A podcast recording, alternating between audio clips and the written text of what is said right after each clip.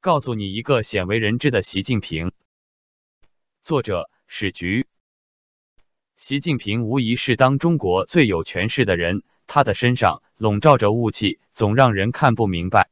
有人说习近平就是一个不学无术的二愣子，也有人说习近平是新的雍正皇帝。骂他二愣子的是仇恨，说他是雍正皇帝的是一些怕被人称为御用文人的变相谄媚。看透习近平不能情绪化，更不能故意误导，而应该研究习近平的成长历史，从中得出客观的结论。往事如烟，往事并不如烟。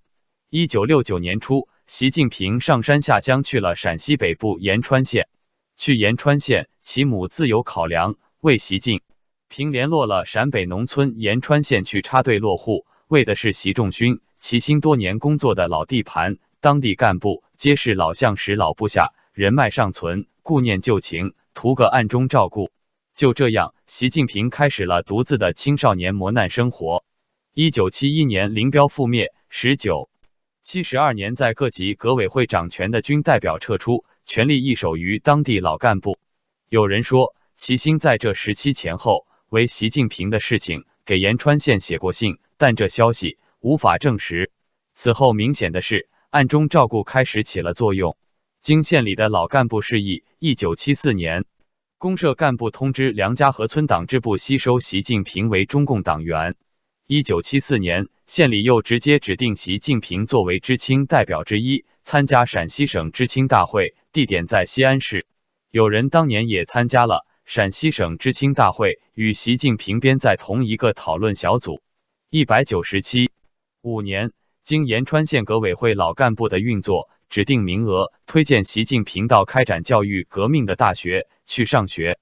虽然有些曲折，这年十月，习近平离开了陕西省农村，以工农兵学员身份到北京市清华大学化工系学习知识三年。他将在一九七八年底毕业，他今后的去向和命运还无法确定。一九七六年，毛泽东去世，文革随即结束，被整肃的党官僚集团死灰复燃。一九七八年，其父习仲勋得到解放，并被邓派重用。出任中共广东省委第一书记，习近平也时来运转，他的黑二代身份又变回红二代，时称太子党。一九七八年底，他毕业后没有从事自己的化工专业，他浪费了宝贵的知识学习名额和学校资源。习仲勋与当时的中央军委秘书长耿彪商妥，一九七九年初安置习近平到中央军委办公厅里做秘书。一九七八年，中国的高等院校。恢复了正规招生和考试入学，全国有五百七十万以知青为主的青年人应试，其中二十七万人考入高校，他们成为文革以来的第一批正规大学生。习近平没有应试大学正规招生，他从一九七九年初到一九八二年在中央军委办公厅的秘书生涯持续了三年多，是个跑腿办事的小秘书、科级干部。耿彪并不青睐这个习近平。一九八二年五月，耿彪被邓小平逐出局，习近平也不得不在一百九十八两年离开了军委办公厅系统。此时，习仲勋在中共中央书记处任职，他凭借势力把习近平安插到河北省正定县。此时的习近平还毫无从政经历和经验，便直接当上了中共正定县委副书记、处级干部、县委书记，开始了从政。为时，么是正定县？因为正定县位于河北省首府石家庄市的北郊，距北京仅两百五十公里，来去很方便。从一九八二到一九八五年，习近平在河北省正定县任职的三年多时间里，他并未入选过省市级第三梯队名单。八十年代中共拟定的后备干部名单，当时他的上级领导人是高阳，高阳原中央化工部部长。时任中共河北省委第一书记，是党内极少的具有大学学历的资深老干部，为人正派，为官廉洁。高阳很反感像习近平这样没有实践锻炼和缺乏政绩，但却凭借人脉关系升官发财的红二代。期间，据说习仲勋给高阳写了封信，另说是打电话建议让习近平晋升为省委常委、厅级干部，但高阳在省干部会议上。公开了此信，并表态这不符合党的政策，我不准备这么做。五政绩却伸手要官，如此名声和升官无望，使得习近平在河北省待不下去了。于是习仲勋故技重施，私下里去求胡耀邦。胡耀邦是个热心肠、便于改革派好友，时任福建省委第一书记的向南商议，把习近平安插到福建省厦门市当副市长。就这样，一九八五年，习近平跳出正常的中共组织调动程序，越过河北省委组织系统。直接到厦门市出任副市长，又是凭空升官。临行前，习近平向高阳辞行。高阳说：“你是中央管的干部，来去自由，不用向我辞行了。”这让习近平很尴尬。一九八六年底，习近平与彭丽媛相识，习年龄大于彭九岁。一九八七年九月一日，习彭两人在厦门市结婚。婚后第四天，彭丽媛回到北京参加艺术节演出。彭丽媛，一九六二年出生于山东省，原是文工团的一个歌女。从一九八二年，她开始被中国观众所熟悉。一人相亲，她后来与当时最著名歌女宋祖英竞争风头，未果。一九八七年，彭丽媛成为习近平的第二任妻子。胡耀邦在一九八二到一九八七年担任中共总书记，是中共早期全国推行改革开放。平反冤假错案和真理标准大讨论的具体执行者，但胡耀邦的开明使邓小平不愿容纳，于是一个政治阴谋在酝酿。一九八七年一月，薄一波党内绰号“花面胡”突然全面指责胡耀邦。几天后的一月十二日，在邓小平和陈云的幕后部署下，一个由中共元老组成的中央生活会召开，向胡耀邦发难。在会议上。胡耀邦遭到三方面势力的联合讨伐，他们攻击胡耀邦是资产阶级自由化潮流的总后台，还指称胡耀邦赞成邓小平退休。按照预先的串通，他们出人意料的联手逼迫胡耀邦辞去中共中央总书记之职。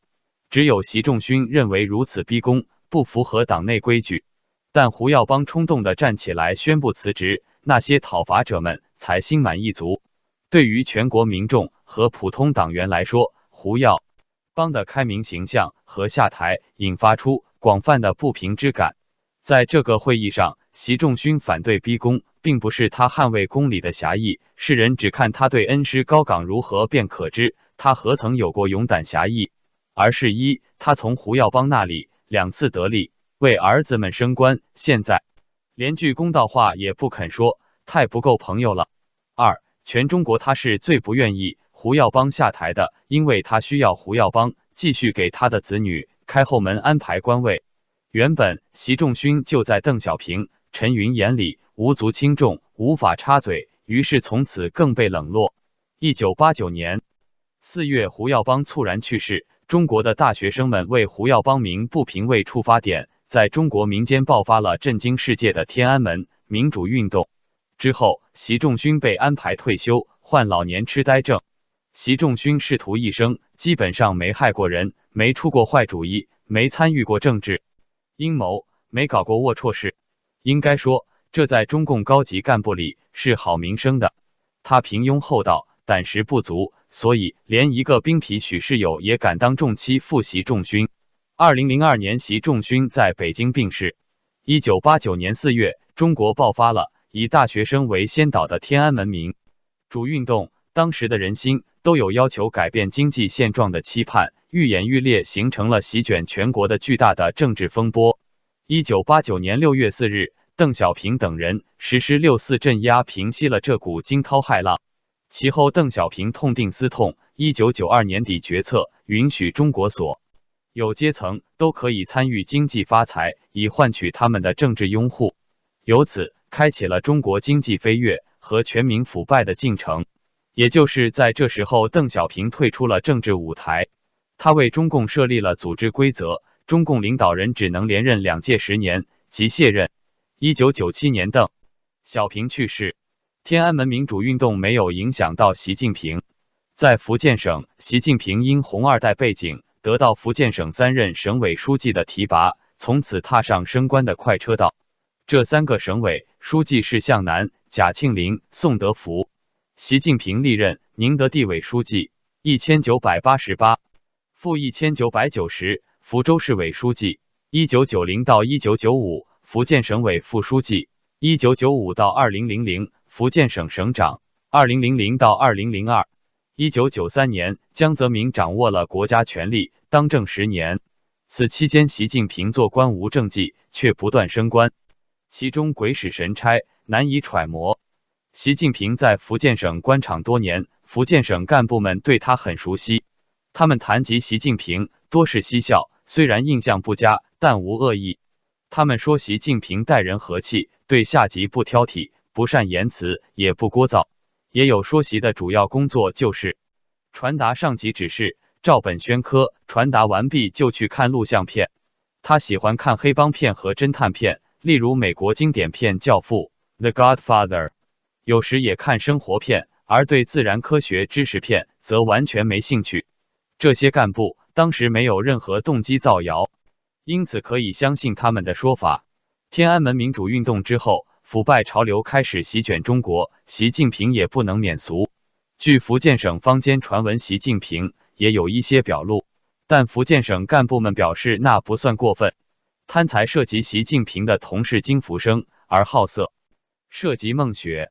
金福生也是陕西籍的红二代，他得到习近平的一路提携。金福生大肆贪腐，并卖官索取巨额贿赂，直到二零零五年被中纪委查处而落马。孟雪是福建省东南电视台年轻女主播，原名马欣。福建省的传闻是这样的：习近平在任职福州市委书记期间，一九九零到一九九五，妻子彭丽媛常去各地演出，习近平便与孟雪关系发展到暧昧。彭丽媛嗅到了某些风声。在一九九一年底的一个夜晚，他突然从外地回到福州来捉奸习近平和孟雪。彭丽媛似乎拿到了把柄，他提出离婚，吵闹不休。习近平不同意离婚，从此开始了习彭的分居生活。这件事在福建官场是人人皆知，津津乐道。后来或许是习彭两人都意识到官场前途对两人来说更重要，此事便不了了之。而孟雪在十九。九十一年以后一帆风顺，甚至在一九九七年推出了以孟雪本人命名为当时福建首例的名人访谈节目《孟雪时间》，可知有强力部门在幕后支撑住他。直到后来的二零零八年，习近平被中共党魁们挑选为接班人之后，孟雪这个人就销声匿迹了，没人知道他的下落。在福建省的工作期间，习近平在名义上参加了一个。清华大学马克思主义理论与政治教育专业在职学习班期间是一九九八到二零零二年。当时中国很流行的时尚是党干部官员在职学习，弄个文凭是达到粉饰和被提拔的常规手段。习近平也没跳出这个常规，因为这对他也有某种好处。他没有出席过清华大学博士课程，仅由他的工农兵学员时的化工系同学。陈希，一九九五到二零零二清华大学党委副书记，二零零二到二零零八清华大学党委书记兼校务主任，以权力安排私放，由习近平下属文员刘慧宇代写了博士论文。据香港作家钟祖康的查证，清华大学便发放习近平一个法学博士学位。这件事致使习近平此后一直无法摆脱贾博士这个诟病。二零一六年三月的英国《星期日泰晤士报》从香港得到了一份习近平博士论文的原文复印件。该论文是中国农村市场化研究，这与法学毫无关系。该论文后面还说参考了九十七本中文和二六本英文书籍，而事实是习近平完全不会英文，他连像李克强那样照稿子念几句英文的能力都没有。总之。习近平在福建省的十七年之久，官场混饭，逢迎上级，一团和气，并没有培植起亲信。他在福建省的选票记录一直不佳，在一九九七年的中共十五大，他候补中央委员得票倒数第一；而在二零零二年的中共十六大，他是中央委员的票倒数第二。福建省的党代表很多都不投他的票。此期间，习近平家族的亲属，包括他的姐姐齐乔乔。齐安安和弟弟媳远平都全家移民去了加拿大或澳大利亚定居。二零零二年，江泽民卸任退休，胡锦涛成为中共总书记。中共第四代党魁，掌管国家权力十年。温家宝作为政府总理，全力相助；胡锦涛清廉谨慎，放权于集体领导制。他的当政，代表着共青团势力、团派的崛起。团派人员纷纷占据各省市的权力位置，以致共青团沦为升官发财的平台。此时，江泽民的意见仍然是重量级的，他的追随者主要遍布于国家中枢的党政军部门。二零零二年底，习近平被调离福建省，到浙江省任省长、省委书记，直到二零零七年，在浙江省做官五年，习近平依旧是缺乏政绩，低调做事。不得罪人，也没有追随者。他的一些下属有些瞧不起习近平，觉得这个人能力不行。与其父习仲勋一样，习近平以官场轮回模式继续着他的平凡生涯。这是官运，也只是在中国的官场才会遇到的。然而，一个突然的变化在这一年到来，使他身不由己，踏入中共的中枢漩涡。到二零零七年，中共自己也认为他治理下的中国。是发展到了千年盛世顶峰。就在二零零七年的十月，中共十七大在北京召开，中共党魁及元老们密室协商接班人，习近平被选择为未来的中共总书记，李克强被选择为未来的政府总理。在共产党集权体制里，没有分权制衡，党魁掌握最高权力，政府首脑听命于党魁。李克强低调软弱，有学识。不争权，清廉勤政，是胡锦涛精心栽培多年的团派人选。而习近平的被选择出乎所有人的意料，这是因为习近平是红二代，能力魄力都很平庸，缺乏个人特色，文化底蕴不足。在全国，像他这类人才，几乎是一分钟可发现两个，货源极多。为什么是他？那么不选择红二代行吗？不行。此时。中共内部各派势力异常活跃，在接班人问题上有分歧。胡锦涛推出了团派重要人物李克强。此时，江泽民手头没有问鼎中共总书记的更合适候选人。为了防备团派独揽朝政权力，需要挑选第三方红二代人物来继任总书记，这样既可延续江派利益，又使团派可接受。现成可用的省部级红二。代便是薄熙来和习近平，还有李元朝、王岐山。李元朝也属于团派人物，清廉开明，提倡党内民主，因此不便入选。王岐山聪明能干，但他只是姻亲红二代女婿。习近平看起来平庸而老实，薄熙来看起来强势而野心。其实挑谁做党魁，对江泽民来说是一样的，但在中共高层之中。反对薄熙来的声音太多，对于薄熙来的跋扈和狠毒，例如二零一零年薄熙来公然处死了重庆市公安局长文强，违背了陈云制定的中共规矩，党内斗争不可以杀人，否则后代不好见面，不少人害怕他。而习近平没有任何把柄被提出异议，低调平淡。由曾庆红的推荐和运作，江泽民推出了习近平与团派搞平衡。如果按照江的本意，可能不会选择习近平。胡锦涛同意了习近平接任总书记，让李克强改为接任总理。由于派系平衡原因，使习近平意外得以接班，于是他被匆匆调任上海过渡半年，再调到北京准备接班。但素有抱负、蠢动不息的薄熙来不同意这样的安排，他的最低目标是要进入权力中枢，中共政治局常委会。薄熙来，一九四九年出生，著名的红二代，其父是党内绰号“花面狐”的中共显赫员老薄一波。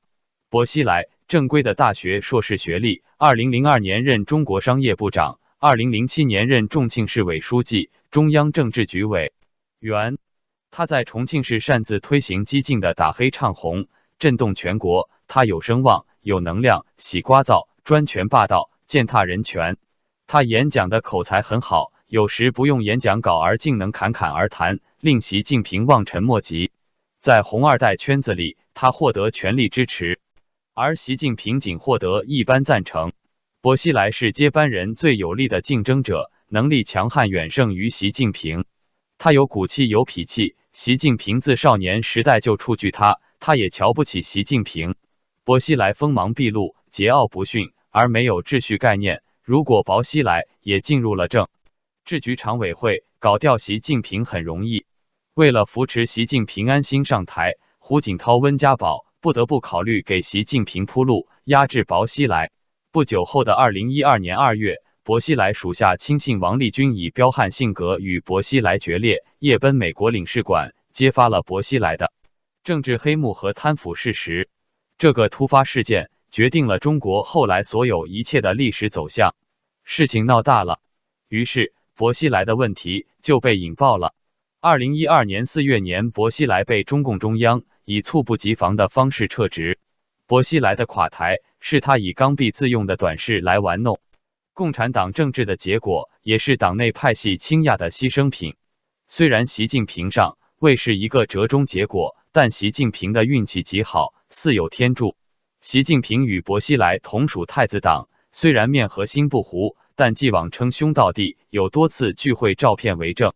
在二零一三年，习近平得势后，第一件做的事便是把薄熙来投入监狱，判刑为无期徒刑。其实，习近平与薄熙来是同属一类人，只是看上去习近平温和些而已。这时节，中国人都家喻户晓彭丽媛，而不知习近平的存在。习近平仿佛是突然冒出来的党领袖，让人们感觉陌生、好奇、疑惑、看不懂。胡锦涛在二零一二年十一月的中共十八大会议上卸任，裸退让权，相助于习。习近平顺利接任中共总书记，中共第五代党魁。习近平对胡锦涛是心存感激的，暗中承诺将来会提拔其子胡海峰投桃报李。习近平由一个普通的官员连跳三级成为中共总书记，朝野都对他有好感。党内各派系选择了习近平，不是因为他的政绩。而是因为他的无作为，习近平缺乏资历和威望，在中央里没有根基，因此习上台后也受到掣肘和监督。但他的运气又很好，江派与团派势力相互抵消，国内政治格局悄然变化，使他还有作为的可能。最后，我们分析一下习近平的性格。如果我们说性格决定命运，一个极权主义国家的领导人的性。格又往往决定一个国家的命运。根据习近平的成长经历和言行，他具有以下性格：一、蛮横。二零零九年二月十一日，习近平在墨西哥会见华人时表态：“有些吃饱了没事干的外国人对我们的事情指手画脚。中国一不输出革命，二不输出饥饿和贫困，三不折腾你们，还有什么好说的？”当时作为国家副主席，且在国外访问期间发布如此言论。反映出其性格有粗暴、蛮横的特征。习近平曾对主管信息化和互联网信息安全的官员说：“这事不干也得干，不管什么阴招、损招都给我使出来，弄不好提头来见。”二、强势。习近平曾对普京说：“我觉得我和你的性格很相似。”普京的性格属强势。习近平二零一二年上台以来，与胡锦涛的懦弱性格完全相反。做事敢作敢为，大刀阔斧。三好大喜功，习近平看重博士学位，喜欢背书单，引用古文炫耀才学，甚至不惜闹笑话。四质朴，穿着随意，夹克，说话语言平实，大白话。与他从小受苦、青年时代上山下乡以及其在基层工作的经历有关。此性格的人反感程序、规则，重结果不重过程。五心胸狭窄，报复心强。为了习近平与他的情人这本胡编乱造的书，竟不惜到跨国绑架，凡是他认为的政治对手都严惩不贷。六任人唯亲，习近平对他过往的经历念念不忘，对旧臣也大力提拔，如立战书、夏宝龙、蔡奇。反腐选择性，习近平疑心重，不太容易接受新人。七好色。八善于掩盖，在当储君中，他善于掩盖，打扮成无所作为但老实本分、懦弱的特征，骗过了江泽民。但一旦大权在握，真实面目毕现。习近平与毛泽东的性格进行比较，他们都有蛮横、强势、朴质、好色、心胸狭窄、疑心重、好大喜功的性格。但毛泽东的气概比习近平大，不念旧，敢用新人，其人不掩盖。其次，毛泽东好读书，善谋略，有军功，敢于破坏旧秩序，这些习近平都不具备。所以，习近平像毛泽东，但注定成不了毛泽东。习近平的性格特征表明，他不可能主动进行民主化转型，他适应集权主义制度。朴实的性格导致他注重目的、结果而不注重过程，敢于破坏法律。传统专制文化的偏爱导致他不喜欢新的和西方文化思想具有保守性。好色的性格待他权力稳固，会使他放纵情欲、堕落。猜疑、强势、粗暴的性格使他容易与同僚反目，内斗不断。综上，习近平具有独裁者的性格特征，但他学识和功力不够。加之不善于听取不同意见，思想偏于保守，不可能成为一个有作为的历史人物。或许他的狂妄蛮横会使中共这条千疮百孔的破船与他一起沉没。